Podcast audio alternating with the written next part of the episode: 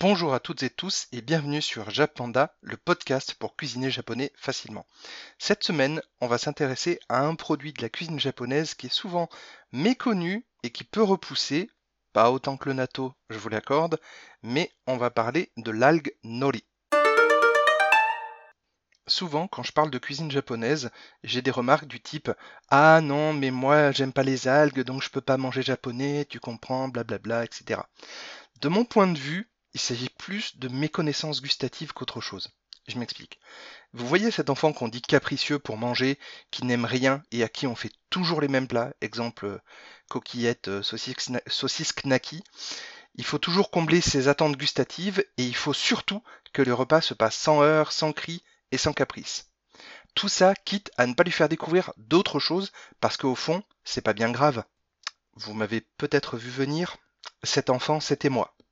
Vous saisissez maintenant toute l'ironie de tenir un blog sur la cuisine japonaise pour cet ancien enfant soi-disant capricieux pour manger Bon, j'arrête ce passage digne d'une psychothérapie.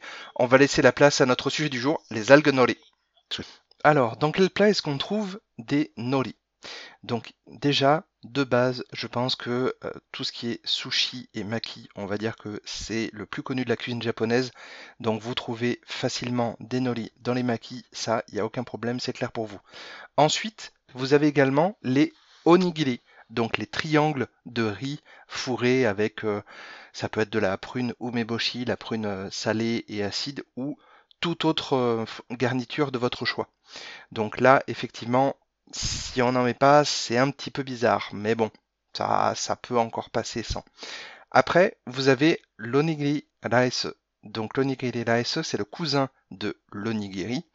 Et lui, en fait, ça va être un sandwich de riz enveloppé dans euh, justement une feuille d'algue pour la préserver. C'est un petit peu elle qui va contenir en fait tout le sandwich de riz entre guillemets.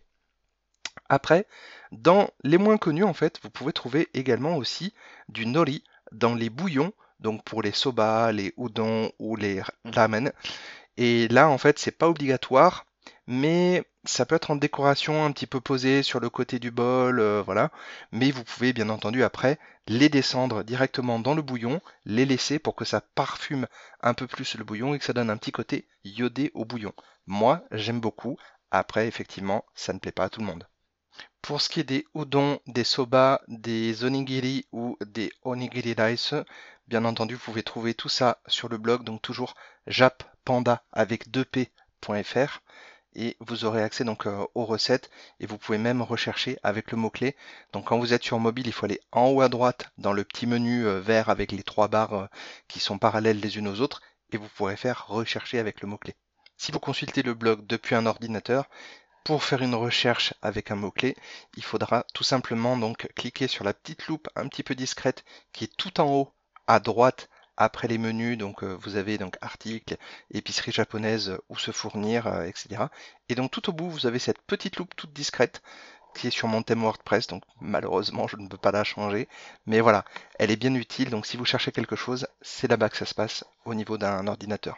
Pour revenir à nos algues nori, donc d'un point de vue nutritionnel, il faut savoir que pour 100 g d'algues nori, on va trouver donc d'abord en milligrammes, donc 48 mg de sodium, 356 mg de potassium, 70, g, 70 mg pardon, de calcium, 2 mg de magnésium, 1,8 mg de fer. Et ensuite, en grammes, on trouve 0,3 g de lipides, 5 g de glucides et 36 g de protéines. Donc pour 100 g de, de nori, vous avez 36 g de protéines, soit plus d'un tiers. Toujours pour rester dans le nutritionnel, puisqu'il s'agit d'un produit de la mer, on trouvera sans surprise de l'iode, mais aussi du manganèse, des fibres, du zinc, des acides aminés, mais aussi des vitamines comme les vitamines C, A, B2 et B9.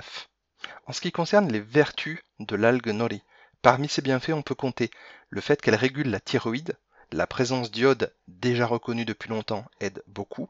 Grâce au manganèse qu'elle contient, elle ralentit le vieillissement cellulaire prématuré causé par les radicaux libres. Elle réduit également le risque de développer des maladies cardiovasculaires et sa teneur en fibres facilite la digestion. Même si elle possède des bienfaits et des vertus, l'algue nori a, cependant quelques contre-indications.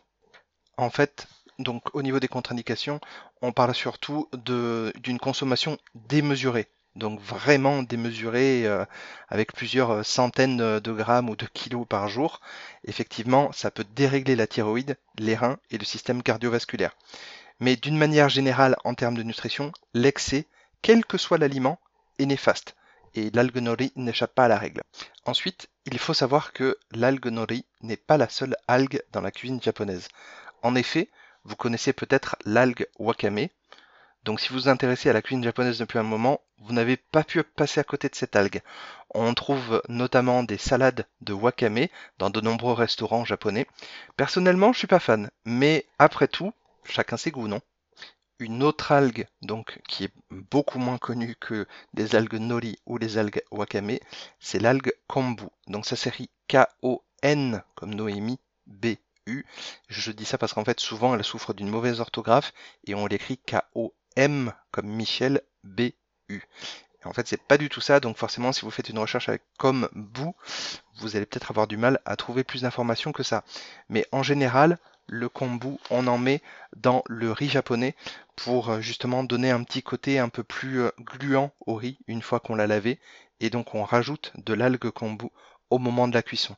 Donc ça, pareil, vous pouvez en trouver euh, dans tous les, dans tous les supermarchés asiatiques de France et même, et même dans ceux de l'étranger. Normalement, ça ne va pas poser vraiment de problème si le supermarché est bien achalandé. Ce podcast est maintenant terminé et moi je vous dis Matakando. À la prochaine